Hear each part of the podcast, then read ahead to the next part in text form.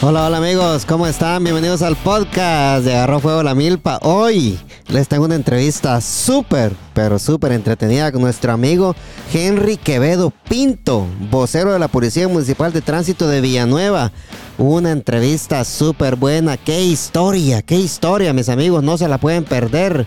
Y también le damos gracias a Mayra Cisneros, tu realtor favorita. Si usted quiere comprar, quiere vender, quiere refinanciar, busque a Mayra Cisneros Realtor en Facebook. O si no, llame al 703. 936-2789. También le damos las gracias a Hispano Services. Estamos en la temporada de taxes y la mejor forma de hacer sus taxes es con Hispano Services de nuestro amigo Donald Douglas Rojas, el Michael Jordan de los taxes. El número de teléfono 703-865-6825. Hispano Services de nuestro amigo Donald Douglas Rojas. Henry, mi amigo, ¿cómo estás?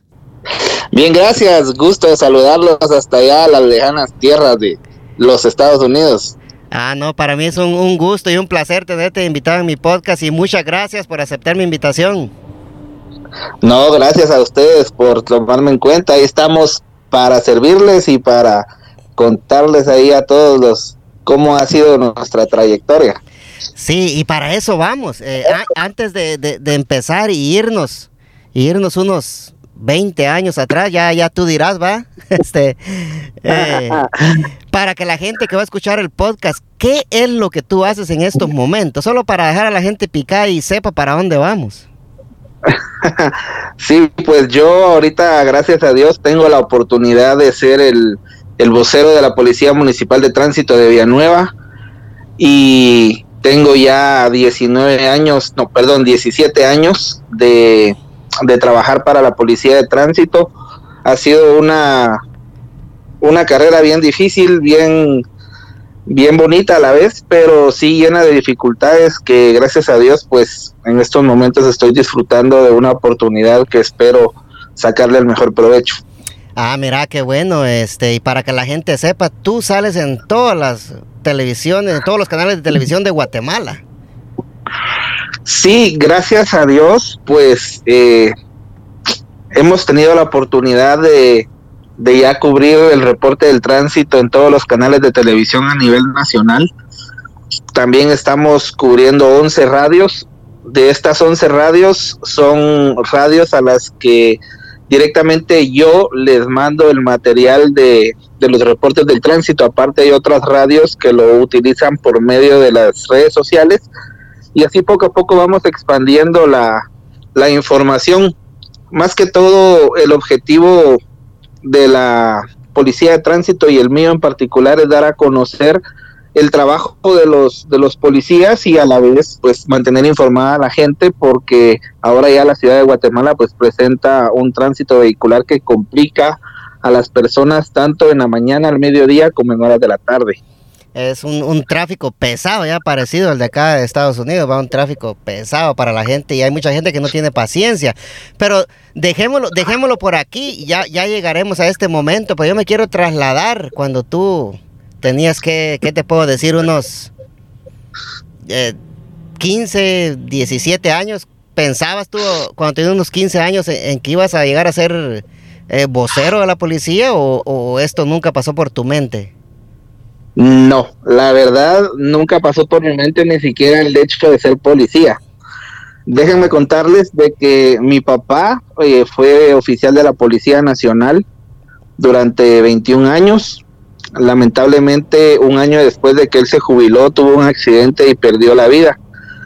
Yo cuando enterré a mi papá, le, le juré de que no iba a ser ni soldado ni policía, por un simple detalle yo nunca tuve el tiempo de estar con mi papá porque él se mantenía trabajando. Los turnos de la policía en ese tiempo, bueno, son como lo son ahora también en la Policía Nacional Civil. Eran turnos de dos a tres semanas para descansar tal vez cuatro o cinco días.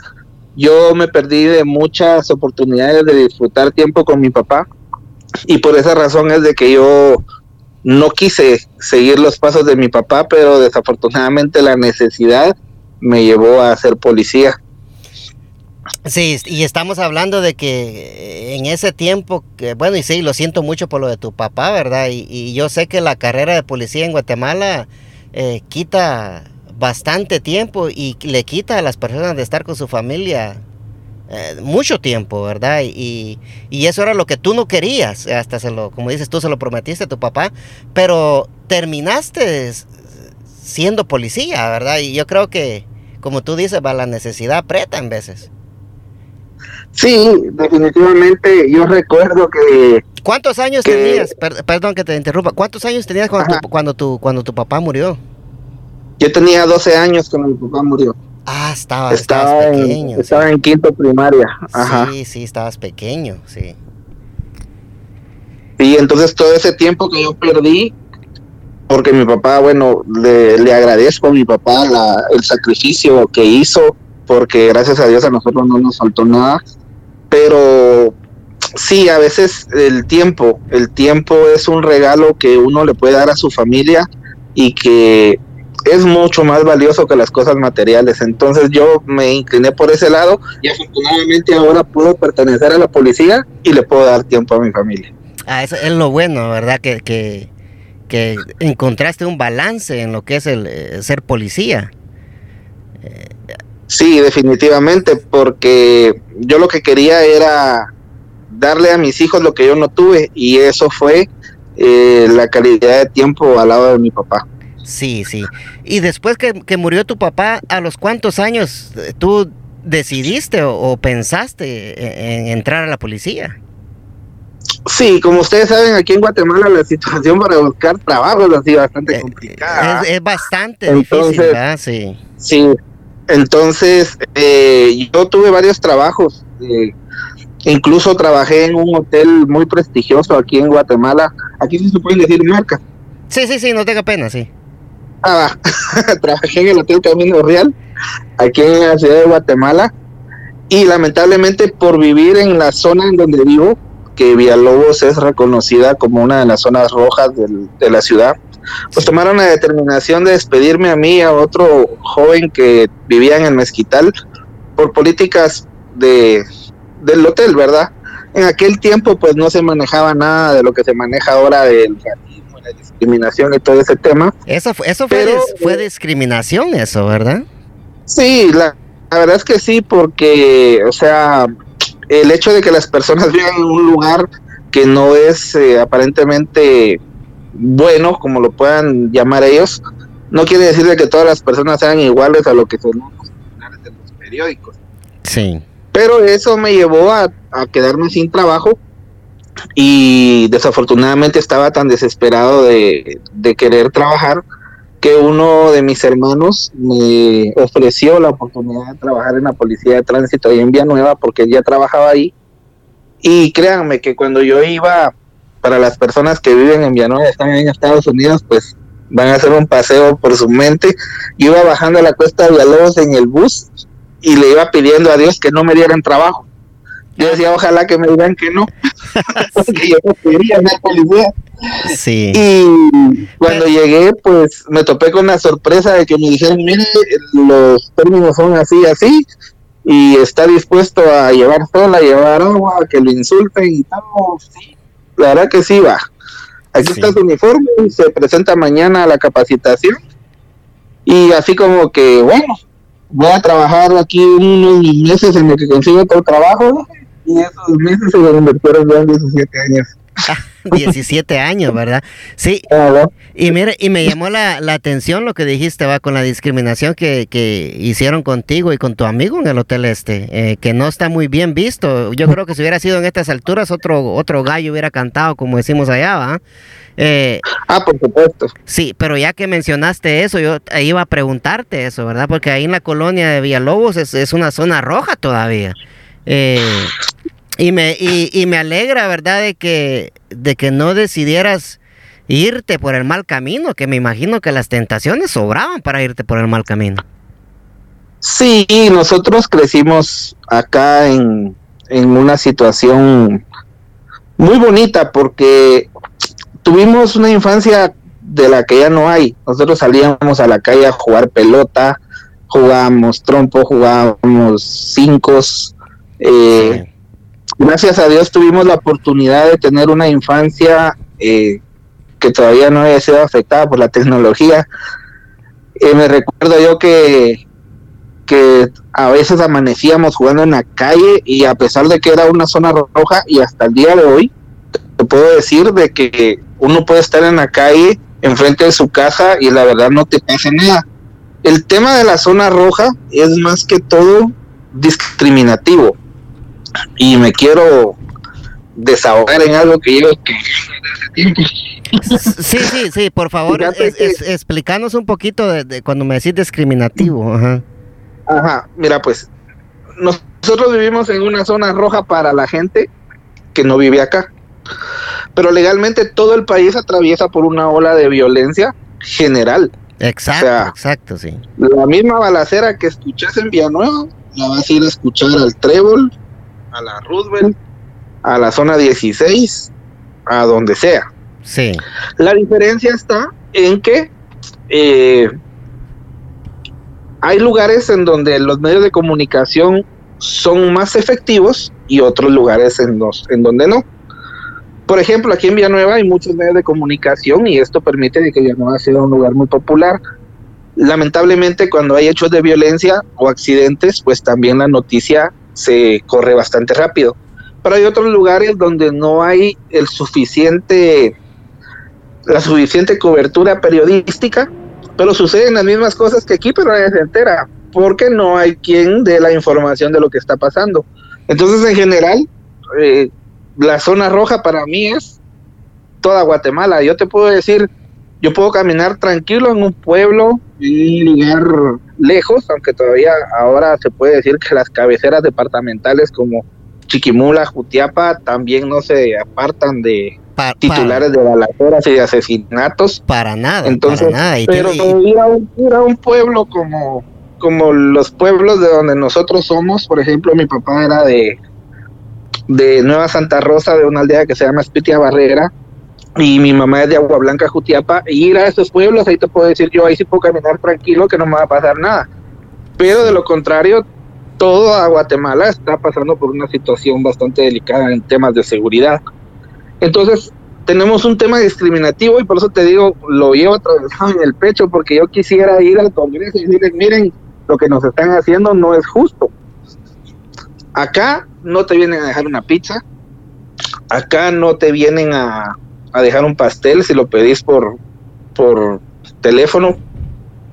Tenemos problemas con el internet. Eh, las compañías de teléfono te venden 200 megas de internet por 300 quetzales en toda Guatemala, pero si querés que te lo traigan aquí a Villalobos, al Mezquital o a alguna zona roja de Villanueva, no te lo venden. El internet que tenemos es de baja calidad, caro, y todavía con aquello de que, mire, eh, estamos pagando 10 megas y solo hay 5. Ah, sí, pero ahí es una zona roja, no podemos llegar. Si no le gusta el servicio, cancélelo. Y yo pienso que estamos en una época en la que eso es discriminar a la gente, porque ahorita para la pandemia muchos de los niños no pudieron ir a la escuela y todas las clases son virtuales y han tenido problemas en poder mandar sus tareas, en poder conectarse a las videollamadas para recibir sus clases, simplemente porque vivimos en una zona roja y las compañías de telefonía se agarran de eso para no venir a prestar el servicio como realmente es. Y para mí eso es discriminación en pleno siglo XXI. Eso es. Porque todos tenemos los mismos derechos. Exacto, eso es discriminación totalmente, porque eh, me suena raro, ¿verdad? Porque acá en Estados Unidos hay, hay lugares calientes también, pero no quiere decir que por eso no te van a llevar un servicio. Eh, y, y yo creo que ahí lo estamos viendo de una manera tan discriminatoria hacia la gente que, que, que, que, realmente solo porque, como tú dices, va, porque salen las hay, hay más noticias de ese lugar, no quiere decir de que en otros lugares esté, lo, esté igual o peor. Exacto. Entonces yo, yo, yo, yo sé que tú sales en todos los canales de televisión en Guatemala. No hay algo que tú puedas como tirar una pullita ahí al aire y mencionar algo así. Yo creo que eso ayudaría también un poco, me imagino, ¿no crees? Sí, lo que sucede es que acá el tema de tránsito, o sea, yo tengo la libertad de hablar únicamente de temas de tránsito. Sí. No me puedo dar el lujo de decir algo que esté fuera de contexto porque ya no me darían el espacio. Los espacios televisivos aquí en Guatemala son bastante caros. Entonces, gracias a Dios, nosotros tenemos la oportunidad de que los espacios que tenemos, municipalidad no los paga, sino que nosotros lo estamos dando como un servicio. Entonces, eh, no podemos darnos el lujo de, de poner en riesgo eso diciendo algo que esté fuera de contexto o fuera de lugar. Lo que sí tengo la esperanza yo es de encontrarme con alguna persona, porque hay personas que luchan por, por estos beneficios o estas igualdades, y en algún momento hacérselo saber, ¿verdad? Diputados, hay personas de organizaciones que, que están dispuestas a eso y en algún momento nos van a escuchar y tal vez vamos a dar una solución a toda la gente que de verdad lo necesita, porque esto es en nombre de toda la gente, no en nombre mío. Claro, claro, y yo creo que también se puede hacer una, una campaña en Facebook, va también. Eh, porque yo creo que está malo eso. Eh, estoy, estoy admirado lo que me estás diciendo porque no pensé que esto estuviera pasando en Guatemala. Eh, la verdad sí estoy, estoy un poquito admirado, bueno, bastante admirado porque no me parece justo. Eh, porque como decimos, va, si nos ponemos a ver de zonas rojas de Guatemala, estamos, estamos hablando de que el 80% del país es una zona roja. Exactamente. Y no solo afecta el tema en el que te estoy diciendo, hay mucha gente desempleada que con el simple hecho de ir a solicitar trabajo y que en tu currículum aparezca una dirección de la Betania, del Mezquital, del Búcaro, de, zona 18, inmediatamente no te dan trabajo. Sí, e, está malo eso. Eh. Yo creo que como tú dices, ¿verdad? Yo creo que va a llegar algún momento de que te vas a topar con algún diputado, ¿verdad? A que, a que puedan pasar una ley en, en, forma a no discriminar a la población de Guatemala, porque ¿cómo es eso de que unos sí y otros no? Exactamente, sí, porque aquí, aquí Villalobos, no sé si algún día conociste el SEGMA. No. no recuerdas, ya tenías, tenías mucho tiempo de estar allá cuando todo esto se formó. Yo, yo, este, como yo era de Jutiapa, era raro cuando yo iba a la capital, sí. Ah, pues te lo voy a escribir más o menos cómo está aquí la situación. Sí.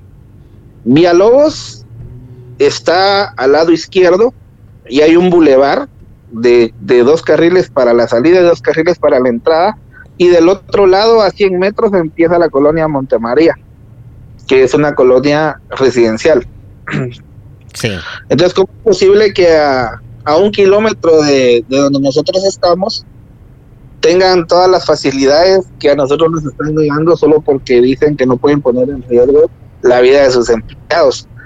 Créanme, yo he intentado que me vengan a poner un servicio de internet porque lo necesito para hacer mi trabajo. un servicio de internet, un servicio de internet más avanzado de los 10 megas que nos dan.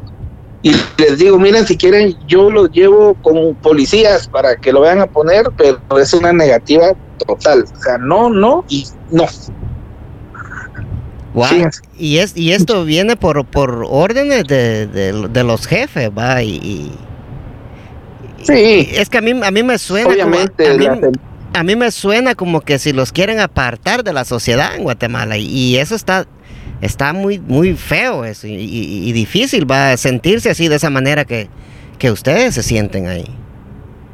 Eh, sí, hombre, y ¿saben qué es lo más chistoso? Yo no estoy en contra de que las personas que están privadas de libertad tengan sus beneficios, ¿va? Porque cada quien es pilas de, conseguir lo que puede. Sí. Pero es chistoso que aquí en las zonas rojas no nos quieran vender el internet rápido, pero en las cárceles sí hay. y mejor todavía. y cabal. Sí. Ahí así pueden ver los partidos que nosotros aquí nos traba para ver un gol. Sí, hombre, eh, eh, está, está muy, muy, muy difícil esa situación. Yo creo que si se pudiera hacer una campaña en Facebook, yo creo que eso ayudaría bastante. Eh, yo creo que las redes sociales y, con el poder que, tú tienes también en las redes sociales, yo creo que se puede hacer algo, fíjate. Sí, yo voy a luchar por, por que las cosas se, se logren mejorar como te digo, no solo es el problema del Internet, es el problema también de, otros servicios que se los dan a las personas por el simple hecho.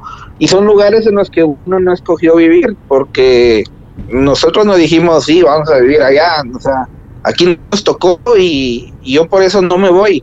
Yo no me voy y, le agradezco a, a, los a los chavos que andan aquí en la colonia haciendo sus cosas, ¿va? De que no se meten con uno. Y es que la vida en una zona roja es así. Si uno no se mete en problemas, nadie se va a meter con uno. O sea, no es como te lo pintan de que te bajas del carro y ya te están quitando la billetera o el teléfono. Eso es mentira, eso no es así. No, no, es, así. Yo aquí, aquí, llevo más de 30 años de vivir y gracias a Dios a mí, a pesar de que salgo en la televisión y que toda la gente me conoce, no vienen y me dicen, ah, sí, como tener dinero, mira, te vamos a extorsionar. Y porque no lo tengo, ¿ah? o sea, pero la, la gente piensa que uno por salir en la tele tiene dinero y no es así. Entonces, eh, yo tampoco me quiero ir de mi colonia porque le quiero, le quiero dar a entender a la gente, le quiero dar a conocer que también en estos lugares hay cosas buenas que se pueden, que se pueden reflejar. Las cosas es mi trabajo. Claro, eh, que hay buena gente, pues no, no, no quiere decir de nada, nada más porque alguien dice esta zona roja no te van a dar servicio, no te van a dar trabajo. Eh, no puede dejarse eso a que una a que no sé quién es el que determina las zonas rojas en Guatemala, pero si él dice eh, el trébol es zona roja, o sea que ya en el trébol ya no van a poner internet ni le van a dar trabajo a la gente, entonces. Sí, hombre, es complicado, pero ah. sí hay que averiguar quién es el que pone lo de las zonas rojas para ir a ver una su camorra. Cabal, no, no, no, sí, y, hacer, hacerle ver de que de que le está haciendo un, o le está haciendo un mal a, a, la población de la zona que ellos están diciendo, pues. Porque eso de que no puedas conseguir trabajo porque vivís en tal lado, eso me parece a mí exageradamente fuera de lugar. Sí, el daño que le están haciendo a los niños. Eh, yo estoy en una reunión de padres de familia que se hizo en línea y muchos de los papás decían, miren, mi hijo no es que no quiera entregar los deberes, nosotros subimos la tarea y pasa hasta 45 minutos y no se va. Y eso es cierto, yo trabajo aquí con el Twitter y a veces a las 5 de la tarde quiero mandar el reporte del tránsito, que es un video de dos minutos, y ya he pasado 45 minutos esperando a que se vaya. O sea, en estos tiempos con la tecnología eso ya no puede pasar. Muy, muy difícil, muy difícil así. Eh, y solo con la señal del, del, teléfono, pues cuesta también mandar un... Sí, cuesta porque es caro. es caro, exacto, exacto yo creo que eso, eso debe de cambiar y ojalá y cambie para, para el bien de tuyo, ¿verdad? Y para el bien de, tu colonia, que, que, por lo que tú me dices, va, se nota de que tú quieres a tu colonia y que, y que tú quieres que la gente sepa que en tu colonia no es como la pintan, pues. Sí, ni mi colonia, ni mi, ni, mi municipio, que es Villanueva, sí. ni la ciudad, porque yo te aseguro que allá en Estados Unidos le dicen a alguien, mira, quieres ir a Guatemala, así muy bonito, pero muy peligroso, yo no voy ahí. Exacto, exacto, sí, hay mucha, hay mucha, gente que piensa así.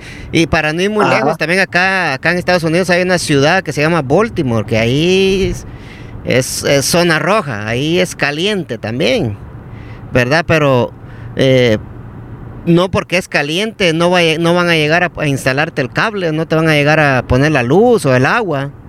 Eh, los, los delincuentes regularmente no se meten con la gente que anda trabajando. porque exactamente. porque a quién se le va a ocurrir ah sí ahí está el, que anda poniendo internet lo voy a asaltar. Y qué, y qué le puede robar pues si anda trabajando nada más no va a ir a cobrar. Exactamente. Sí es complicado. Miren yo yo trabajo en Villanueva y en Villanueva hay lugares que son un poquito más calientes como tú decís sí. que aquí donde nosotros vivimos. Por ejemplo, se menciona Ciudad del Sol, Mártires del Pueblo, lugares así que, que cuando yo empecé a trabajar en la policía decía yo, ahí sí me van a costar. He andado de noche, de madrugada, de día y gracias a Dios no, no nos ha pasado nada. Como yo les repito, esto, esta situación de la violencia se da entre las personas que tienen diferencias entre ellos, pero no ocupan a las personas que están fuera de todo esto. Exacto, o sea, eh, regularmente, ¿verdad? Los delincuentes no, no, no, no te van a hacer nada por, por gusto, porque, porque así es, porque yo viví en Guatemala y cuando yo estaba en Guatemala, eh, en el progreso específicamente, ¿verdad? Estaba la cosa caliente ahí, ¿verdad? Con, con una banda que, que había ahí, ¿verdad? Pero, y ellos no se metían con uno, ¿me entiendes? Sí, ellos se dedicaban a sus negocios. Ellos se dedicaban a, las cosas de ellos, ¿va? Y uno no, no andaba juzgándolos ni nada, pero eh, sí está difícil la situación. Hay que, hay que ver qué, qué se hace, ¿va? Hay que ver qué, eh, qué se hace por Facebook, eh, qué se hace por Twitter, ¿va? Porque no, no pueden seguir así. No pueden seguir así. Sí, de repente alguien nos escucha aquí en el podcast y dirá, vamos a hacer algo ahí por mejorar la situación, porque me imagino que esto le debe pasar también a las personas que viven en la zona 18, que viven en la zona 5, en la Chácara, en el Limón, que viven en la zona 7, en la Betania, en Misco, en la Florida. Deben de estar en la misma situación que estamos nosotros acá. Exactamente, eh, viviendo un, un, un, Vía Crucis, va que, bueno, ya va a ser el Vía Crucis por ahí, viviendo, viviendo un Vía Crucis, va del que no deberían de, de pasarlo, porque como tú dices, no tienen, no tienen culpa de haber nacido en un lugar. Y, el lugar no es, no es el culpable tampoco. Yo siento que el culpable es la persona que determina, bueno, eh, Villanueva es zona roja, bueno, el Trébol es zona roja, o, el eh, Jutiapa es zona roja. No le pongamos internet ni le demos trabajo a ninguna de esta gente. Eh, eso suena como, eso suena como que estamos viviendo en un, en un país que, que no conoce nada de lo que es eh, cultura o, nada de lo que es eh, saber tratar a la gente. Exactamente. Sí, pero estuvo bueno que te desahogaras, me gustó mucho que lo dijeras y, yo sé que tal vez alguien va a escuchar esto en el podcast. Eh, yo quisiera saber con quién se puede hablar para, para eso, ¿verdad? Tengo muchos amigos que son periodistas acá en, aquí en Washington y yo les puedo comentar esta situación, ¿verdad? Y, ya ellos sabrán a quién llamar en Guatemala y, y dejarle. Sí, sería excelente. ¿Verdad? Y si las compañías, y como aquí se puede hablar pelado, sí. Y si Claro y Tigo no quieren venir a vender el servicio a estas zonas rojas, que dejen entrar otra compañía extranjera que sí lo quiera hacer. Que, que lo hay, sí, sí. Sí, que hay bastantes, pues, pero como está todo burocratizado. Sí, tienen, tienen un tienen un monopolio ahí que no, no dejan entrar a nadie más, ese es el problema también, ¿verdad? Sí. Pero regresándonos un poquito cuando, cuando empezaste a ir a la, a la policía, ¿cuántos años tenías ahí, me dijiste? Tenía 23 años cuando yo entré a trabajar a la policía. 23 años. Cuando, cuando vos empezaste a ver y te empezó a gustar esto de la policía, ¿cuántos años tenías ya ahí? Ya cuando vos dijiste, bueno, esto puede ser lo mío, yo puedo hacer una carrera de aquí. Ah, sí, me costó como unos años adaptarme. Yo en ese tiempo iba a la iglesia y, y tenía mucho, mucho conflicto en el sentido de que me tocaba trabajar los fines de semana y no podía ir a la iglesia. Sí. De hecho, yo, yo era de las personas como muchos, de que no les gustaba su trabajo y solo llegan al trabajo por el sueldo. Exacto. Es una de las cosas que a uno le quita la vida. Y a, y a, pesar de que, a pesar de que, de que tú por tu sangre corría eso, porque tu papá fue policía por muchos años también. Mi papá y mi abuelo fueron policías. Sí. Mi papá también fue policía.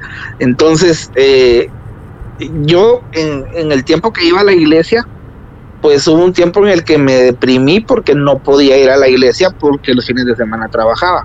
Y les digo no podía ir porque ahora no estoy yendo. Sí. pues se me sale una mala palabra, no no quiero salir.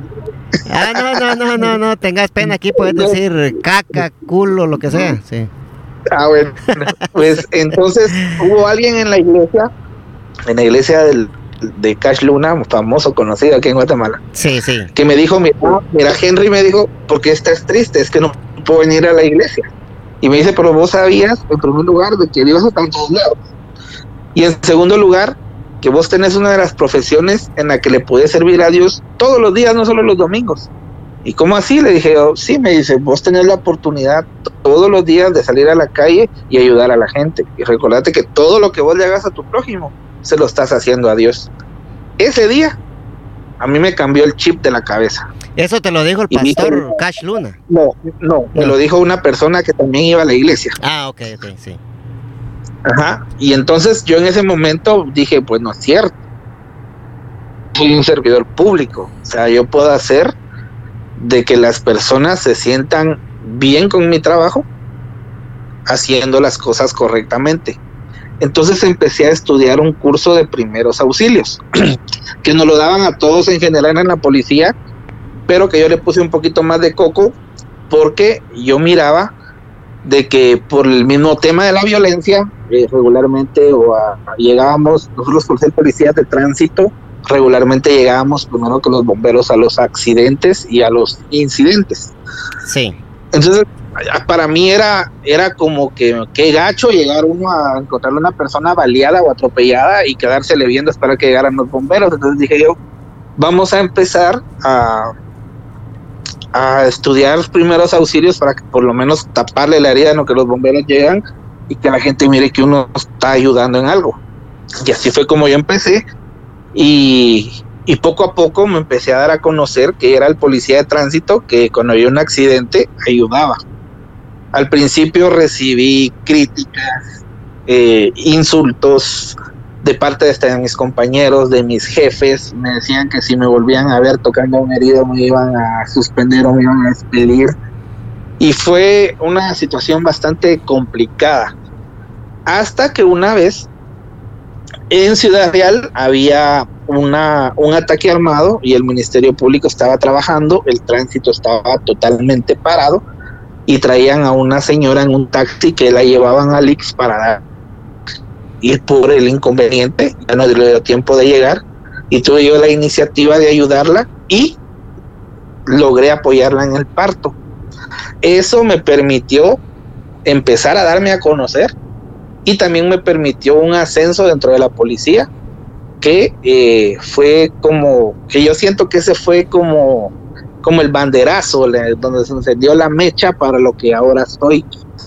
Como el punto el punto de, el punto de salida para ti ahí verdad te diste a conocer ahí. Sí. que, aparte Sí, que aparte de aparte de ser policía, tú te diste, te diste cuenta de que podías ayudar a, a las personas mientras llegaban los bomberos, ¿verdad? Eso, y eso quiere decir eh, mucho de ti, ¿verdad? Sí, y, y poco a poco empecé a ayudar. Entonces cuando tomaban fotos o llegaban los noticieros, pues aparecía yo ahí, a veces sin querer y a veces no te voy a mentir, que a veces me metía a robar cámara para que dijeran, güey, aquí estamos, estamos ayudando. Así de chute, a meter la cara ahí para salir uno. Sí, bueno, y, así mismo dabas a conocer a, la policía donde vos trabajabas, porque pues, es algo muy bueno también. Si, lo vemos desde el punto de vista de marketing, estamos vendiendo nuestra marca, que nuestra marca es el logotipo de la municipalidad, ¿no? Exacto, sí. Entonces, eh, así me fui haciendo de amigos, de periodistas, de, de muchas personas que fui conociendo y cuando se dio la oportunidad, todo esto ayudó a que se me abrieran a mí las puertas para hacer el vocero. Sí, esto estamos hablando ya como unos seis años después de que, de que entraste a la policía entonces. Sí, eh, estamos así más o menos cinco o seis años de que yo ya mi manera de pensar para ir a trabajar era otra. Ya no iba con aquello de que, ah, yo voy a ir a trabajar, a llevar agua, a llevar sol. No, ya iba con la mentalidad de que, bueno, a ver qué pasa hoy, a ver qué ayudamos a la gente y así. Y gracias a Dios, pues ya a partir de ese momento ya el trabajo empezó a gustarme, empecé a darme cuenta de que, de que era bonito y le empecé a agarrar cariño y dije, bueno, no. No, sin embargo, en ese momento no sabía de que iba a poder llegar hasta donde estoy. Incluso hace dos años que empecé no tenía ni la menor idea de lo que iba a lograr pero gracias a Dios pues se está dando y, nunca voy a dejar de decir de que eh, todo lo que yo hago, lo que soy, lo que tengo es porque Dios me lo permitió y así como un día me lo dio, un día me lo voy a quitar y puedo volver a agarrar mi moto y a supervisar a una policía y a ser el policía que era antes, de la misma manera, con la misma gratitud también lo voy a aceptar. Sí, sí. Eh, fue, fue algo que, que vos mismo construiste, Henry. ¿Verdad? Eh, fue algo de que tú viste de que con lo que te dijo esta persona, vos viste de que podías más que ser policía y, y quedártele viendo ahí a la persona que quizás se está muriendo y, quizás tú podías hacer algo, pues eh, decidiste hacerlo, ¿ah? Decidiste hacer algo.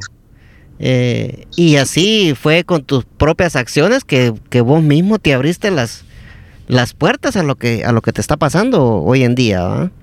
Porque si tú, si tú decides quedarte igual como estabas, yo creo que nada de esto pasaría ahorita. Sí, y también todo empezó, este deseo de querer ayudar a la gente empezó porque cuando mi papá tuvo el accidente, fue un 3 de mayo del año 94. Cuando mi papá tuvo el accidente, nosotros no nos enteramos de que él había tenido un accidente. Porque para variar en Guatemala, mientras él estaba herido, le robaron la billetera, le robaron el dinero, le robaron todo. Fue por medio del, de Noticiete que mi mamá vio la noticia y por la descripción de la ropa fue que mi mamá se enteró de que era mi papá el que había sufrido el accidente. Cuando mi papá, cuando, perdón, cuando mi mamá y mi hermano llegan al hospital, se dan cuenta que mi papá tenía 24 horas de que había sufrido el accidente y no lo habían atendido, no lo habían, no le dieron la atención médica que necesitaba. Y tal vez por ese error que cometieron, pues yo me quedé sin mi papá. Entonces mi mentalidad era salir a la calle y, evitar de que otro niño se quedara sin su papá o sin su mamá. Y, eso fue lo que me motivaba a que cuando yo salía a trabajar y había un accidente, llegar rápido, ayudar y tratar la manera de, de salvarle la vida a alguien. Así como le salvé la vida a muchas personas, te puedo decir que también muchas se me murieron en las manos, que cuando yo llegué todavía me hablaron y cuando la ambulancia llegó ya estaban muertos. Pero eh, te queda la satisfacción de querer ayudar a alguien y de querer hacer las cosas bien. Yo creo que Dios no se queda con nada y por eso es de que Dios después abre las puertas más grandes de lo que te esperas por el, por el deseo que tenés en tu corazón siempre de querer a los demás. Sí, sí, tus ganas de ayudarte te han abierto muchas puertas. E, en ese, en ese momento que, te dijeron que ibas a ser el vocero de la policía, ¿qué, cuál, cuál fue tu, cuáles fueron tus pensamientos? Sí, eh, yo ya venía queriendo serlo, pero no se me daba la oportunidad. Entonces yo recuerdo que ese día me dijo el que era mi jefe en ese momento, eh, mira, mañana te tenés que presentar al canal porque la municipalidad tenía un canal de televisión y yo me imaginé que era para eso, pero mi mentalidad de ser el vocero era que al momento de que hubiera un accidente llegar y decir, miren, sí, ha sido un accidente, hubieron tantos heridos, tenemos las vías alternas por aquí y por allá, ya en tanto tiempo vamos a movilizar los vehículos involucrados y pum, para mí eso era ser el vocero. O sea, nunca me imaginé que me iba a ir a parar a un set de televisión, nunca me imaginé que tenía que aprender a editar videos, nunca me imaginé que tenía que utilizar un dron para, para hacer tomas aéreas, o sea, todo eso me lo saqué de la mano, como se puede decir. O sea, Dios me fue dando la sabiduría de ir mejorando mi trabajo porque cuando yo empecé yo no sabía nada, o sea, yo nunca me había parado a hablar en público con nadie, yo nunca había entablado una conversación como la que estamos teniendo ahorita y tener la fluidez de palabras, no podía. Yo siempre he sido una persona muy tímida y todavía lo soy, y muchas personas piensan que yo soy eh, creído, le llamamos aquí en Guatemala, lleno sí. de babosada. Sí, creído, lleno de cosas, sí. Pero no, créanme, ante Dios no es eso. Lo que pasa es que yo siempre he sido una persona tímida, que cuando uno era pequeño, vos sos de Jutiapa, nosotros somos de Agua Blanca, o sea, somos cercanos, ¿va? Vos sabés que cómo lo criaron a uno los papás, ¿va? Exacto. mire, quiero decir, cállese, los patojos no hablan cuando los adultos están hablando. Pero mire, fíjese que quiero tal cosa, cállese, váyase para allá todo eso te forma y te vuelve tímido. Exacto. Entonces a, mí, a, mí me daba, a mí me daba clavo venir y decirle a mi jefe o a alguien, ah, ¿qué tal? Mucho gusto. O por ejemplo, que te, que te presentaran a alguien y sin conocerlo, ah, sí, mire, y entablar una conversación. Yo no podía hacer eso. Y todavía me cuesta. Entonces todas, todas las personas que no me conocen dirán, ah, sí, ese como sale en la tele, se lo lleno de cuentos no es eso, me cuesta entablar conversaciones con personas que no conozco. Incluso hubo alguien malintencionado que le fue a decir al alcalde, eh, Henry llega al punto de que no saluda a los niños. Y yo le dije, pero miren, en primer lugar, yo a todos los niños que se me han acercado los he saludado. Eh, otra cosa, no soy Chabelo ni Cepillín para que nomás me baje de la patrulla, todos los niños corran a abrazarme. no, soy, no soy el payaso cachetito, le dijiste. Saludos allá a Byron. Sí. y eh, sí, fue, fue algo que lo hicieron con la intención de hacerme quedar mal con el alcalde. Entonces yo le expliqué a mis compañeros y les dije, miren mucha, ni siquiera las patojas me saludan. O sea, no, no es aquello de que, ah, como sale en la tele, uno ve en el centro comercial y todas las patojas se le quedan bien y lo saludan, o la gente ahí, ay, ¿qué tal una foto? No es así. Los únicos que me saludan son los viejitos porque ellos sí miran las noticias. Exacto, sí, exacto, sí, sí, sí. Sí, los patojos no miran las noticias, lo miran los ancianitos, los niños menos.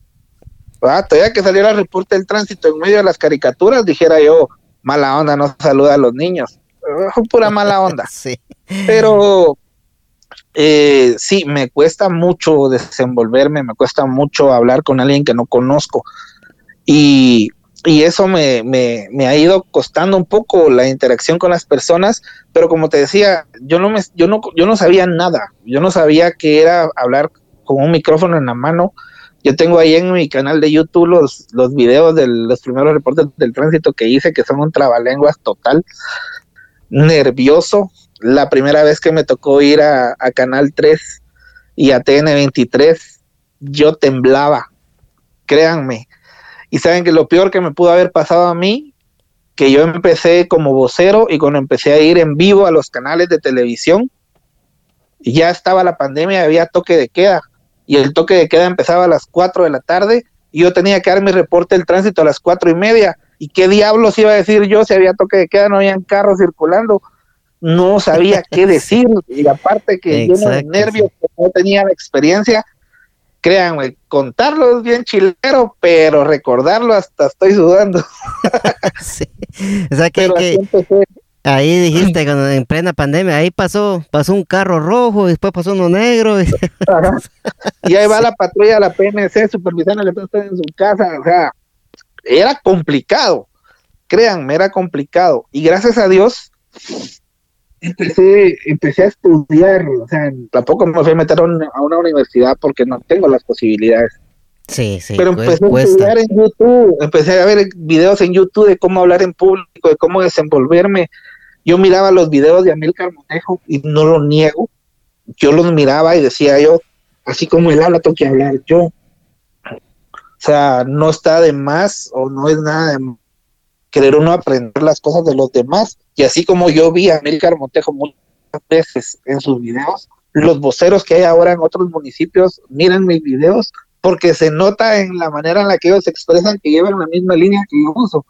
Entonces yo le digo a mi esposa, yo me siento tan contento porque se rompió también el, el estereotipo de que de que solo habían dos voceros de tránsito para toda la ciudad antes, ahora hay para todos los municipios y eso le abre puertas y oportunidades a gente en todos lados. Y es bueno que estemos aprovechando eh, las redes sociales y la información de estos tipos para poder hacer algo bueno y demostrar el trabajo de la policía, que es lo más importante, porque muchas personas miran al policía como, ah, los que como chingan, los que ponen multas, los que como pero realmente el trabajo de un policía no lo hace cualquiera y, es de admirar el esfuerzo del compañero. ¿Es, ¿Es difícil ser policía en, Guatemala, Henry? Sí. Porque los sueldos no dan para, para un estilo de vida que el policía se merece. Y te estoy hablando en general.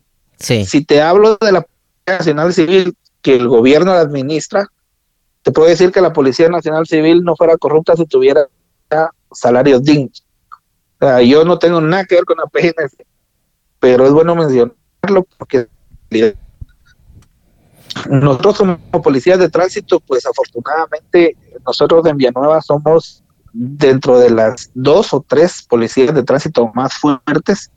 Obviamente la ciudad de Guatemala es un monstruo, no podemos competir con ella, pero está entre Misco y Villanueva. El, entonces, eh, es complicado. En primer lugar, la gente siempre te mira mal, la gente te discrimina.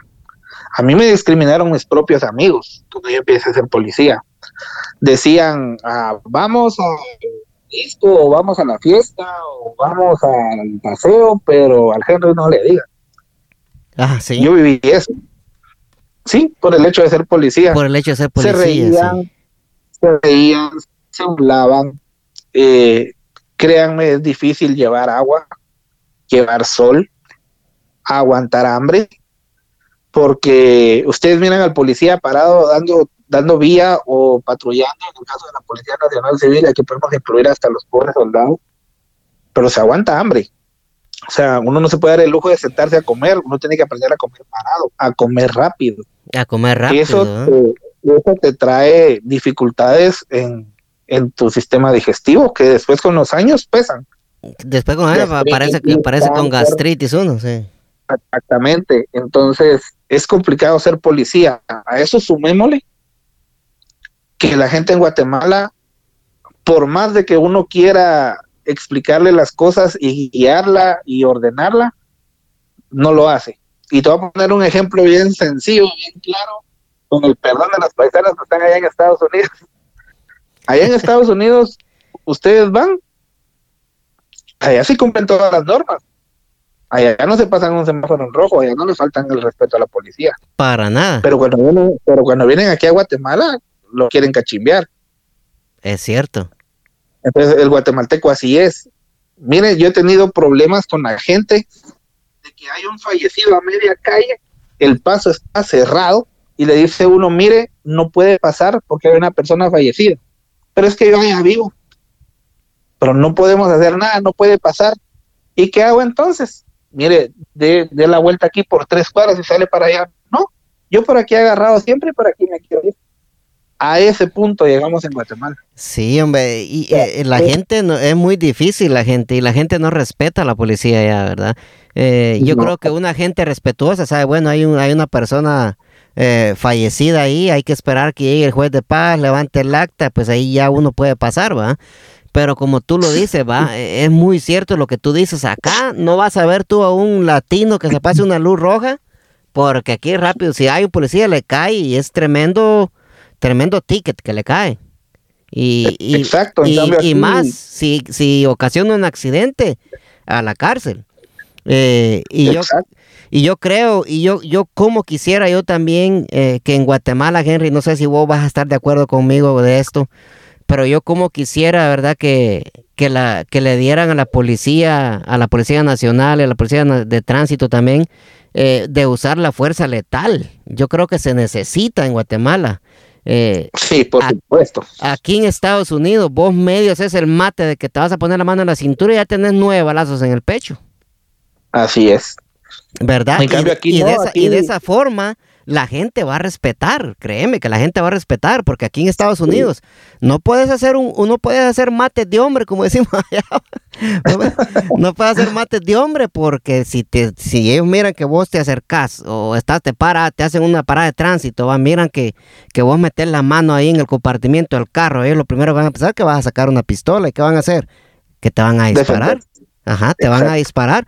Y entonces en Guatemala yo creo que deberían de, quitar ya esa ley y, dejar que la policía use la fuerza letal porque de otra forma la cosa ahí no se va a componer, Henry. ¿Qué, qué pensás vos? Sí, definitivamente. Aquí hemos visto situaciones en las que van los, los paisanos con el machete en la mano y los policías corriendo para que no los alcancen. Exacto. Imagínate. A pesar de que llevan la pistola en la cintura. Y no pueden disparar, ¿verdad? No, porque se lo llevan a la cárcel. ¿Verdad? Entonces a eso es lo que yo voy. Entonces acá, acá en Estados Unidos, cuando un policía se siente que se siente el que está en peligro, no hombre, olvídate. Olvídate, si, si, si lo querés, si vos tenés un arma blanca, el policía te va a responder con, con, la nueve que cargan colgada. Exacto. ¿Verdad? Entonces. Sí, es complicado, es complicado. Y a, y a eso le sumamos que para ser policía en Guatemala tenés que tener la mística de, saber comportarte y saber diferenciar a las personas. Por ejemplo, eh, hay muchos policías que son abusivos, a mí me consta, que yo les digo que si a mí me pararan, yo sí te pego un par de cuentazos. Yo se los he dicho a mis compañeros, les digo, su manera de tratar a la gente es mala. Nefasta. Entonces, sí, entonces, eh, aparte de eso, la mística, porque tenés que tener cuidado que no sabes con quién estás parado enfrente. Exacto, sí. porque aquí hay narcotraficantes, secuestradores, pandilleros, gente con problemas psicológicos. O sea, aparte de, todas las situaciones y el peligro que corre el policía, la mística de, tratar a las personas porque no sabes con quién te estás enfrentando. Cualquiera te puede decir, ah, me va a poner una multa, basta, bueno, no se preocupe. Miren, aquí el, tema es, el que no es brincón, a ese hay que tenerle miedo. Es nosotros un, un lema que tenemos en la policía si te pone con sus mates que sí, que te voy a hacer, que te voy a dar, que te voy a pegar, que te voy a matar, ese no te hace nada. Eres su multa y que se vaya. Pero el que le decís, mire, le va a poner la multa, se mire, no se por el ata, que no sé qué, y solo agacha la cara y se va. Está bueno, no se ocupe, ahí es donde hay que tener cuidado, porque a veces regresan solo a desquitarse. Y es una triste realidad que vivimos en Guatemala. Es un riesgo que corren los policías, los soldados, hasta los bomberos, porque hemos visto casos de que los pandilleros le vuelan plomo al contrario y como no se lo quedaron bien, pues interceptan la ambulancia y ahí lo van a rematar. O sea, a la gran, Así es Guatemala, o sea, así es El Salvador también, así es Honduras, o sea, así es México, ni se diga, pues ahí están más gruesos que aquí. Ah, están peor, entonces, sí. Ajá, entonces eh, es un trabajo muy delicado, es un trabajo muy difícil, cansado, pero que todos coincidimos en algo, todos tenemos necesidad de trabajar y de llevar el sustento a nuestra casa y tenemos que hacer el sacrificio de hacerlo para poder tener a nuestra familia bien. Exacto, exacto. Eh, eh, Henry, y cuando cuando vos estabas empezando en esto de la policía, ¿no te daba miedo cuando salías de tu casa? Por decirlo así, por decirlo así, eh, a la gran, ya voy a trabajar otra vez y, y, a cómo están las cosas, no sé si voy a regresar. O sea, yo me imagino que ustedes, los, vos, como policía, ¿va? me imagino yo que eso pasaba por tu mente o, pasa todavía. Sí, miren, el trabajo de policía es eh, como yo le digo a mi esposa a veces cuando estamos enojados, es saqueo de que salís de la casa para no tener la garantía de regresar. Sí. Por diferentes circunstancias, ya sea porque te cruces en medio de una balacera, o porque tengas un accidente, o por cualquier cosa. Puede haber un temblor o algo. A nosotros nos ha tocado ir a, desastres naturales también.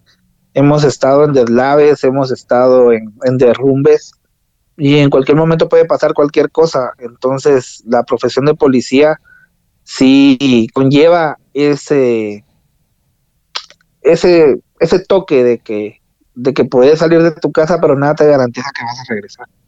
Sí, y, es, es, se escucha así, ¿verdad? Que, que, lo estamos diciendo y se escucha tan crudo, pero la verdad que así es. Y, Exacto. ¿Verdad? Eh, no, no, no sabemos eh, cómo nos vaya a ir, ¿verdad? Eh, otra, Así es. Sí, Henry, ¿qué, ha sido la peor cosa que has visto ahí en la policía? Ya digamos de algún muerto o alguna persona herida, la peor experiencia que hayas tenido tú. Sí, mira, yo he vivido un montón de situaciones bien difíciles en, en mi trabajo, desde balaceras, personas atropelladas, pero lo que no, no logro borrar de mi mente es que una vez hubo un ataque armado en una panadería. Tal vez yo tenía unos cinco o seis años de trabajar en la policía, yo estaba dando vía a media, a media calle y escuché los disparos y vi la motocicleta de los sicarios que estaba disparando desde afuera para dentro de la panadería. Terminaron de disparar y se fueron y salió un niño me recuerdo que Ángel se llamaba porque yo vi la noticia en el periódico. O sea, un niño como de cuatro años dio como diez pasos y se desplomó con un disparo en la cabeza. Ah, la gran. Eso fue de todas las cosas que he visto, porque he visto hasta calcinados.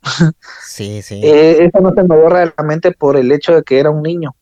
Era un niño inocente que no. Que no tiene culpa de haber estado en ese tenía momento. Nada ¿eh? que ver, exactamente. Sí. No tenía nada que ver y, y eso ha sido lo más duro que.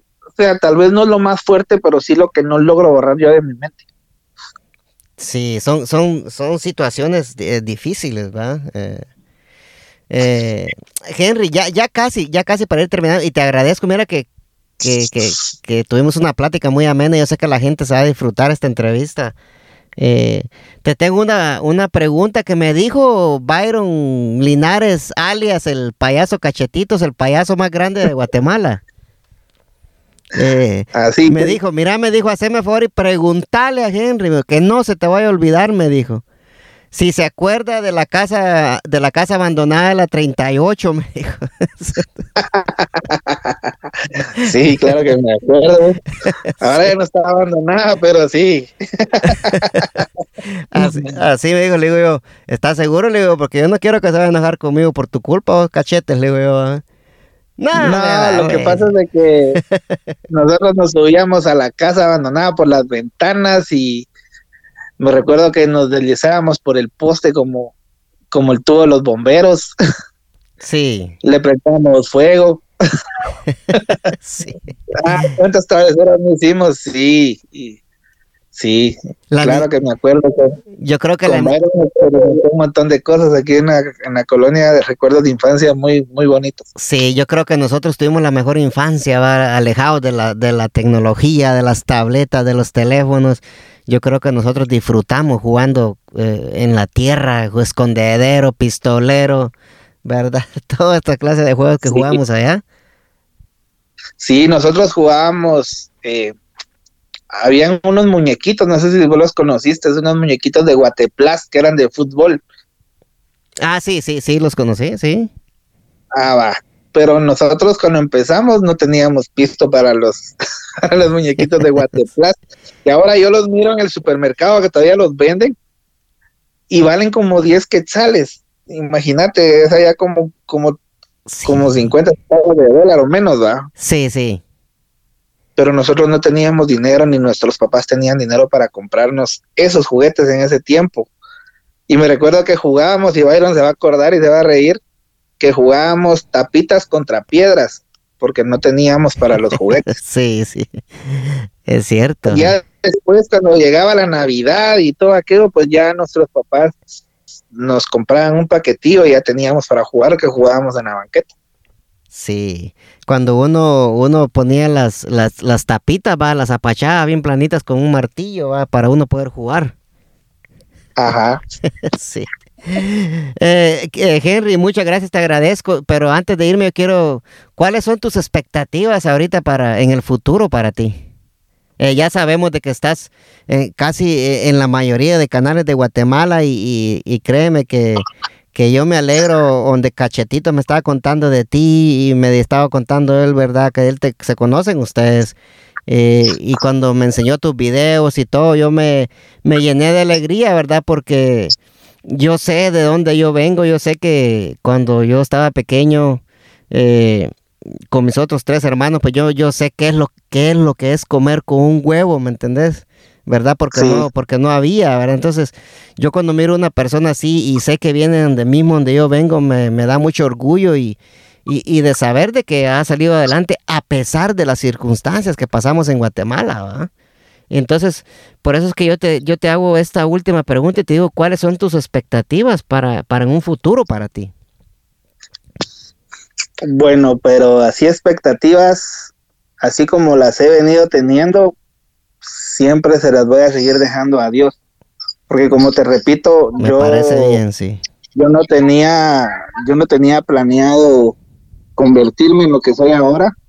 Yo hasta hace dos años, pues era un supervisor, un suboficial más de la policía de tránsito que agarraba su moto y salía a trabajar. Nunca me esperé la oportunidad de ser vocero, nunca me esperé la oportunidad de pararme en los canales más reconocidos de televisión de Guatemala y representar el trabajo de mis compañeros.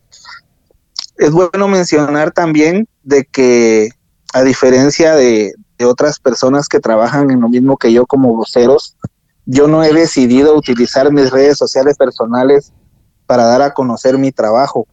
Yo siempre he querido trabajar en las redes sociales de la institución porque yo no quiero ser el Henry Quevedo famoso por lo que hace, sino que quiero ser el Henry Quevedo que da a conocer el trabajo de sus compañeros. Y como dijo Eugenio Derbez en un podcast que le acabo de ver, no hay que buscar ser famosos, sino que, que la fama te alcance por tu trabajo. Exacto. Y eso es lo que yo, eso es lo que yo quiero hacer. Yo, yo no tengo expectativas. Obviamente, yo quisiera cubrir todas las radios, todos los canales de televisión. Eh, si ya logro ocupar un espacio dentro de todos los canales de, de Guatemala, pues pensar más allá de las fronteras tal vez, pero siempre con aquello de que, de que representar uno, primero que todo lo que es, lo que hace, lo que, lo que uno realmente vive, porque como les repito, mi objetivo realmente no solo es informarle a todos los guatemaltecos cómo está el tránsito todos los días, sino también dar a conocer el trabajo de mis compañeros, que atrás de un uniforme hay una persona que aparte que tiene necesidad de trabajar, pues también se está esforzando porque usted llegue bien a su trabajo, porque usted regrese bien a su casa, que si hay un accidente solucionarlo de la manera más rápida posible, buscarle soluciones a los problemas sin que usted tenga retrasos al momento de viajar si usted tiene un accidente, ayudarlo, si se le pinchó una llanta, servirle. O sea, las expectativas pueden ser muchas. A dónde Dios me lleve, no lo sé. Hasta hace dos años, como te repito, yo no tenía ni la menor idea de dónde estoy parado ahora. Pero sí estoy bien consciente que todo lo que yo soy ahora se lo debo a Dios. Y así como Dios me lo dio de un día para otro, de un día para otro me lo puede quitar. Entonces tengo que tener bien los pies sobre la tierra y no creerme ni sentirme más que nadie, sino que simple y sencillamente seguir siendo el Henry que veo, que sale todos los días a trabajar por querer ayudar a los demás. Exacto, y por poner en, alto el nombre del lugar donde trabajas, Boba, de la municipalidad donde trabajas.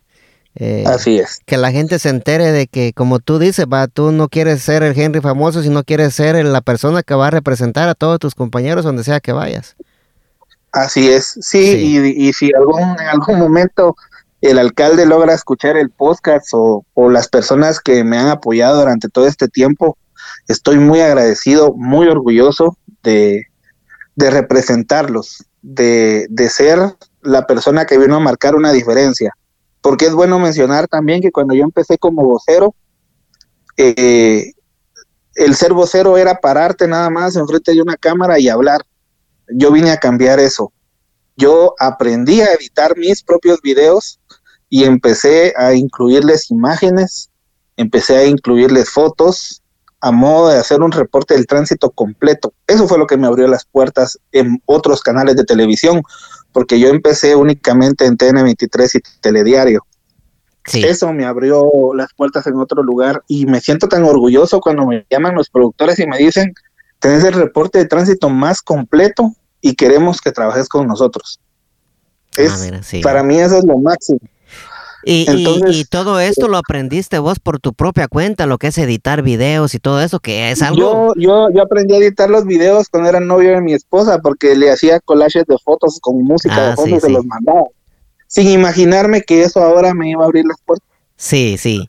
Y, y que es algo difícil, es algo difícil de aprender, no, no, no, es, tan, no es tan fácil editar eh, un video y meterle imágenes, pues. ¿verdad? Y, saben que es, y saben que es lo, lo, que muchos no saben, que todo lo hago con mi teléfono. No tengo una computadora ni el tiempo de sentarme en una computadora para hacerlos. Por ejemplo, si ahorita hay un accidente, yo llego al accidente, hago las tomas, me graban hablando y en ese mismo momento edito el video cinco minutos después ya está sobre todas las plataformas. Ah, la gran, sí, o sea que ya, te, ya, ya tenés eso, ya lo tenés bien, bien calculado, ya sabes cómo masca la iguana, y, y, lo haces ahí mismo, en, en, al instante, ahí mismo lo haces en, el lugar de los hechos, por decirlo así. Y, otra cosa que quiero agradecer y le agradezco aquí públicamente a mi esposa, no solo por todo lo que me quiere, me apoya, me soporta y todo. Yo le decía a mi esposa, yo le quiero pedir a la municipalidad un dron porque me gustaría hacer las tomas aéreas. Pero ustedes saben que en los temas de, de municipalidades y el gobierno y todo eso, todo eso lleva un proceso y una solicitud y una aprobación y que vamos a ver si sí o si no. Largo el proceso mi esposa me dijo, tenemos la posibilidad de comprar el dron, cómpralo y demostrar que tu trabajo puede ser mejor. Compré el dron, tenemos más o menos seis meses de utilizar el dron, la gente maravillada. Hubo un accidente donde se volcó una pipa y por cuestiones de seguridad no nos podíamos acercar. El dron nos sacó el chance y así es como poco a poco me fui abriendo las puertas. A, primero salía en los noticieros, ahora ya salgo en los programas matutinos, nuestro mundo por la mañana y viva la mañana. Sí, sí. No sé en Estados Unidos cómo les llaman. Sí, sí, así. Así como Despierta América, toda esa onda. Sí, sí. Entonces, eh, sí, o sea, mi expectativa puede ser ya para no quitarle todo su tiempo. Ah, no, no, yo, yo, yo estaba, yo estaba preocupado porque te tenías que ir para el trabajo, ¿no? Nosotros podemos ah, seguir, hablando acá hasta cuando tú quieras. ah, tengo media hora más. Ah, démosle, démosle entonces.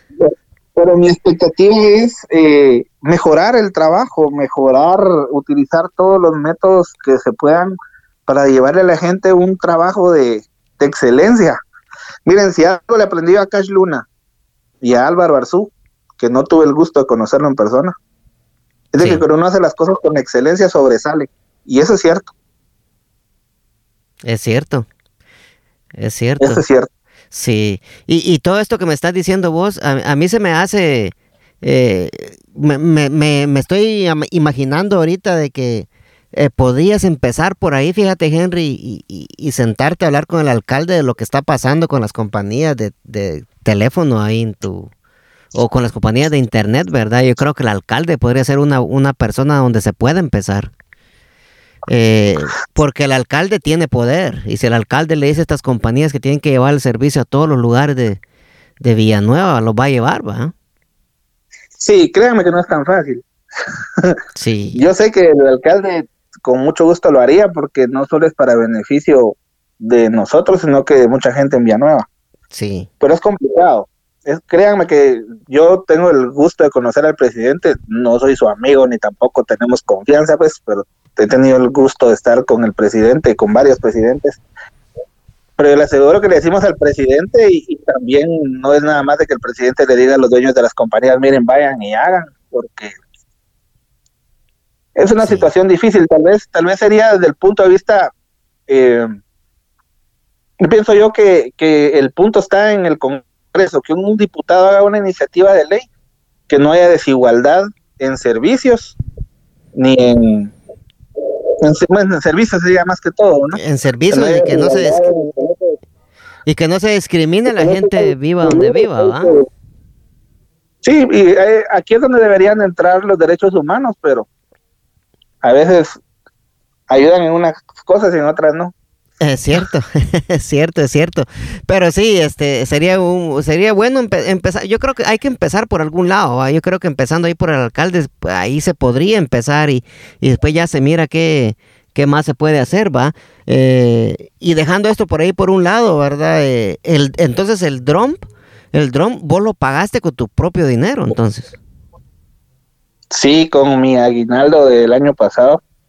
Sí. Así lleva menos de seis meses, lleva diciembre, enero, febrero, marzo.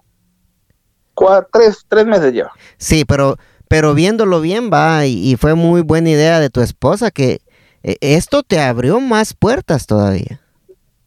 Sí, me abrió las puertas, como te repito, de nuestro mundo en, en Canal 7. Sí. Y de Viva la Mañana en Guatevisión. Y, y, lo mejor que todo es de que yo ahora miro como te dije al principio, yo miraba los videos de Amilcar Montejo para aprender de él. Y ahora miro a Amilcar Montejo haciendo tomas de dron de las procesiones, de los incendios, y digo yo, estamos inspirando a los demás para que todo esto camine de la misma mano. Exacto. Porque al final, al final, la PMT de Guatemala, de Villanueva, de Misco, de donde sea, al final lo que buscamos es servir bien a los, a los vecinos y no importa que todos hagamos lo mismo y que todos nos compartamos las ideas siempre y cuando los beneficiados sean los vecinos. Sean los vecinos y la, y la gente, ¿va? Ajá. Y la, y la gente que es la que se va a beneficiar de todo eso. Y, como tú lo decías, va con lo, cuando, como cuando pasa un accidente, ustedes, la, la, policía de tránsito, hacen todo lo posible para que, para despejar, para, para mandarlos por otro lugar. Eh, y la gente en veces no, no, no agradece y no, o no se da cuenta de que si ustedes no estuvieran sería un caos total. Sí, como te digo, ese día que hubo el accidente de la pipa volcada, se estaba derramando el combustible. No podíamos acercarnos a recibir una llamada o a grabar un, un video porque una radiación del teléfono podía encender esa onda y sin una explosión bárbara. Sí se tuvo, se tuvo que cerrar toda la ruta de, de Villanueva para Matitlán, casi tres horas. fue una reventadera de la gente en las redes sociales, que no servíamos para nada, que lo hacíamos por gusto. De verdad, a veces la gente no se toma el tiempo de, de, de evaluar las cosas o por lo menos de investigar, ahora que hay tanta facilidad en el Internet, de saber el riesgo que corría toda la gente que estaba atendiendo esa emergencia si esa pipa se incendiara explotaba sea, la gente no, la gente solo busca el, quiero pasar y quiero pasar y quiero pasar. Y yo te aseguro que si dejamos pasar el tránsito y en ese momento la pipa explota y va a un bus con 40 pasajeros, ya no salimos de presos nunca. Ah, y ahí la culpa es de ustedes, que por qué dejaron pasar a la gente. Exactamente. sí. Entonces, entonces es bueno que las personas analicen las, las situaciones, que respeten a la policía, que respeten las indicaciones las, las cosas, las cosas las hace uno por, por bienestar de los vecinos, por el bienestar de las personas. Muchas personas tienen el mito, y lo voy a decir, y espero no meterme en problemas, muchas personas tienen el mito de que las policías de tránsito tienen que poner multas para que les paguen su sueldo. Eso no es así, eso es mentira. Todas las policías de tránsito, a excepción de Metra y Emixtra, que son empresas eh, afuera de la municipalidad. Privadas, por decirlo las, todas las policías de tránsito que pertenecemos a una municipalidad, nuestros salarios, nuestras prestaciones van incluidas dentro de un presupuesto que se hace cada año durante los primeros días del año. O sea, las multas no tienen absolutamente nada que ver con el sueldo de los policías, ni dan comisiones, ni dan regalos, nada. Realmente el policía lo está multando porque quiere resguardarle su vida, porque quiere protegerlo, quiere que usted regrese con su familia sin ningún problema. A veces dicen, me pusieron una multa por andar sin licencia, sí, pero si usted tiene un accidente y, no carga licencia, se va a ir al bote. ¿Ah? Sí, es cierto. Entonces, lo están previniendo de, de una situación peor. Entonces es bueno que las personas tomen en cuenta eso y empiecen a, a respetar un poquito más el trabajo de la policía. Y es bueno que lo dijera, ¿verdad? Porque mucha gente piensa eso. Mucha gente piensa de que ustedes por chingar andan poniendo tickets. Cuando no es, cuando no es así, ¿va? Porque yo me imagino, ¿verdad? Que si una persona está parqueada, por decirlo así, un ejemplo, está parqueada en, línea María, sabe perfectamente que en línea María no te puedes parquear y que si te parqueas ahí llega un policía, te va a poner ticket. Sí, aquí en Guatemala es roja la línea. Es roja, Eva, sí. Sí, entonces, entonces ahí ya cuando le ponen ticket, está parqueado en línea roja, eh, eh, a, puro, a puro huevo llega ahí y, ya le quieren dar riata al policía. Y cuando el policía está haciendo su, su trabajo y, el error fue del que se parqueó ahí. sí, te voy a poner un ejemplo. Cuando yo empecé, cuando yo empecé como, como vocero, o sea, yo dentro de mis, dentro de mis atribuciones, tengo de que si hay un accidente, yo tengo que salir a, cubrirlo. Yo vivo cerca de la bajada de Villalobos, o sea que me queda la mano aquí cuando se van a malmatar los trailers. Cerca te queda ahí, sí. Sí, como a cinco minutos o menos. Sí. Entonces, cuando yo empecé como vocero, tenía que salir a la cuesta de Villalobos o a la ruta del Pacífico tres o cuatro veces a la semana a cubrir un accidente. Ah, la gran, bastante alto el, riesgo que se era bastante y era bastante cansado. Y era bastante cansado. Se empezó a tomar la velocidad por medio de radares. Y es una reventadera de la gente. Que sí, que ladrones, que se esconden, que lo que te puedes imaginar. Sí. Pero ahora yo tengo que salir a cubrir un accidente a la Villalobos o a la Ruta del Pacífico una o dos veces al mes. Ayudó todo eso. Por supuesto. ¿Verdad? Y, la, y, eso, y eso no... ah, sí. Y todos dirán, ah, sí, pero el pisto que se están embolsando, pero es que no hay otra manera. El 23 de diciembre del año 2020, sí, cuando empezó la pandemia, 2020, Sí. 23 de diciembre, un tráiler se queda sin frenos en la bajada de Villalobos. Se llevó 11 carros y atropelló a un motorista. El motorista venía con su esposa del trébol de comprar los estrenos de sus hijas. A la gran- Se murió el motorista. Yo les aseguro que la esposa y las hijas del motorista darían cualquier cosa. Porque ese día el tráiler no les hubiera matado a su papá. Claro, pues, sí. Entonces, el hecho de, de poner los, los radares de velocidad es precisamente para evitar eso. Para, para evitar eso, y es lo mismo que hacen acá en Estados Unidos, pues. Exactamente. ¿verdad? O sea, eh, te ayuda a mantener a la gente que, que vaya, a, que vaya al límite, con la velocidad, que no se exceda tanto. Porque otro de los grandes problemas que hay en Guatemala, ¿verdad, Henry? No vas a dejar mentir vos, que la gente no usa cinturón de seguridad y el, y el cinturón de seguridad salva vidas, tanto como el casco en la, con la gente que anda en moto. Sí, eso es muy cierto. Aquí no tenemos esa cultura. Y te digo, no Sí. tenemos esa cultura porque yo siendo policía y siendo el vocero de la policía de tránsito, a veces me subo al carro y se me va la onda y no me lo pongo. O sea, Sí, pero es cuestión de cultura. es cuestión de cultura, es cierto. Yo pienso, yo pienso de que sería más productivo enseñarles eh, educación vial a los niños en primaria, que es cuando más captan, que otro tipo de materias que no le sirven a uno para nada. Exacto, como ciencias naturales. Exacto, o sea, que Sí. sí, Sí, o sea, que si desde, desde chiquito le decís, te tenés que poner el cinturón, te tenés que poner el casco, te tenés que cruzar en la, en la línea cebriada, el niño lo va a captar y lo va a hacer parte de su vida. Pero ya uno de viejo le quieren venir a enseñar a uno cuando va a sacar la licencia, qué es lo que quiere hacer y lleva uno 10 años de no hacerlo, es muy difícil. es muy difícil. Al contrario de acá, ¿verdad? Yo creo que lo que debería empezar a hacer la policía de tránsito, que al que miren sin cinturón, ticket. ¿Va? Al que miren sin, sin casco, ticket, como es acá, pues. O sea, o sea, si no van a entender a las buenas, tiene que ser a las malas, Henry. Porque Sí, Eh, definitivamente. por- porque lo que están haciendo ustedes ahí es que están, le están salvando la vida a la gente. Imagínate, si empiezan, si, si ponen en práctica eso, que ponen el que ande sin, sin cinturón de seguridad va a ser un ticket. Va- y el que ande sin casco va a ser ticket.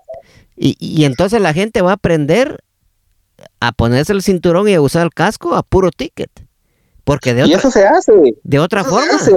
¿verdad? Aquí se hacen operativos todos los días y todos los días se multa a la gente. Pero si, si le echas un vistazo a las redes sociales de la PMT, nosotros tuvimos una publicación donde dice, evite sanciones, utilice el casco. Empiezan, sí, ladrones. Sí, Exacto, sí. sí, que no sé qué, sí, que no sé cuánto. Y todo es críticas, pero nadie se pone el casco. ¿Y cuántos muertos no hay al mes en accidentes de Mm. tránsito de moto? Sí. Aproximadamente siete. Estoy hablando solo de Villanueva. Sí. Y, y- y el, el casco, el casco te salva la vida, al igual que el cinturón. Mira, yo tuve, eh, a mí, yo supuestamente te iba a llamar hace un mes atrás, eh, pero lastimosamente yo tuve un accidente de tránsito. A mí me pegaron en la parte eh, de atrás del carro y, y fue buen golpe. El, con, con suerte, ¿verdad? Que aquí en Estados Unidos pues tienes que andar usando el cinturón, ¿verdad? Yo cargaba el cinturón y entonces cuando este señor me pegó a mí, me pegó, me hice el, el- el levantón para adelante, pero el cinturón me, me socó de- para atrás de vuelta, ¿verdad? Entonces, ¿qué pasó ahí? Ahí donde me di cuenta que el cinturón sí sirve, porque si yo no llevo cinturón, me hubiera pegado a mí pegó la y cabeza con el vidrio. me hubiera pegado en la cabeza con el vidrio y hubiera perdido el control del carro. Pero como yo traía el cinturón donde este señor me pegó, me hizo el envión, el cinturón me socó. Vaya, no me dejó mover. Entonces, eh, de esa forma es como la policía, ¿verdad? Y, la gente que de verdad tiene conciencia se va a salvar la vida. Así es, de eso se trata. Sí, para eso son los cinturones, porque eh, te, salvan la vida. Eh, y entonces, entonces cuando la gente mira eso, va que ustedes están haciendo operativos así, que ladrones, que chuchos, pero más no saben ellos de que tal vez por esa parada de tránsito que, que vos le hiciste a alguien y lo regañaste que usara el casco y, y, quizás más adelante se cayó, ¿verdad? Y ya iba, iba a decir, ah, gracias a aquel policía va que me, que me puso esta multa por no llevar casco y miren, me salvó la vida, ¿va? Sí, así pasa. Y, y, y, son cosas que, que, que pasan, son cosas que, que, que ustedes, vos va, especialmente como policía de tránsito, son cosas que las miras todos los días. Y yo siento que eh, va, va, a haber un punto que, ah, pues, maná de cerote no hacen caso de todas maneras, ¿va? sí, pero mm. pero sí, ahí va haciendo uno la lucha. Y Guatemala ha cambiado bastante, gracias a Dios, pues ya la gente poco a poco, aunque sea la brava, pero ahí va aprendiendo. A fuerza de ticket. sí, se mira, se mira el cambio. Sí. Sí, la ciudad de Guatemala es otra. Me imagino que cuando vos fuiste no existía ni siquiera el transmetro ni nada. No. Está, está costando, pero se está volviendo todo ordenado, limpio. Sí. Y, lo más, eh, lo más es seguridad. Eh, yo, yo cuando, cuando no, bueno, cuando no tenía moto, ah, para mí era una pesadilla subirme a un bus. yo sentía que en cualquier momento lo asaltaban. Y yo creo que debe, debe de vivir mucha gente aquí en Guatemala también con ese trauma de que, de que no pueden salir en paz. Con el miedo de subirse a un autobús. Pero gracias a Dios lo, lo que es el transmetro y todo eso, método moderno de, de, pago. De transporte, pues ya traen seguridad y eso ha ayudado bastante a, que Guatemala empiece a tener otra, otra cara. Otra perspectiva. Eh, eh, ¿Y el método de pago en Transmetro es, es, es con cash o con tarjeta? Antes era con una moneda quetzal, porque eso también es barato. Sí. Eso es también, tenemos el sistema de transporte más barato de Latinoamérica, un quetzal, como, como 10 centavos de dólar. Sí, sí. Eh, todavía está así. No, no, no se usan, no se usan las tarjetas que. Ya, ya, ya tenemos como un año de que salieron las tarjetas donde ya las recarga uno por internet y ya solo la pasa a un, en el molinete es una forma muy, muy segura también, ¿verdad? Porque la gente vaya sin miedo y segura para los choferes, ¿va? Porque... sí, porque yo me acuerdo que cuando yo estaba allá, ¿verdad? Yo me acuerdo de que si vos no eras evangélico y te subías a una camioneta que venía de Jutiapa para la capital, ahí terminaba vos aceptando a Cristo porque esos choferes le ponían el caite a la camioneta que no te imaginas. Todavía, todavía hay más que todas las camionetas que van allá para Quiché y las Esmeraldas y todo, Ah, Todavía siguen con esa loquera. Esas provocando accidentes. E, esas esmeraldas, y qué fama la que, porque ellas son famosas aquí, aquí. Mira, si vos miras el TikTok, viene gente hasta de, países de Europa a subirse a las camionetas por sentir la adrenalina de ir en una babosada a toda velocidad. Sí. Ojalá que nunca vaya a venir alguien a grabar un TikTok y lo termine de grabar en un barranco cuando lo estén sacando los bomberos. Y que esté en vivo, ¿no? Eh, imagínate. Sí, porque lo que están haciendo es dándoles carreta a los camioneteros para que sigan haciendo esas tonteras. Sí, y ya que mencionaste eso, Ger, me avisas cuando te tengas que ir, ¿oíste? Ya que, ya que mencionaste eso, eh, ¿ustedes le ponen tickets a, la gente que anda así loqueando, no? Como los buses estos. Sí, hay multas, hay multas por, por no respetar los límites de velocidad.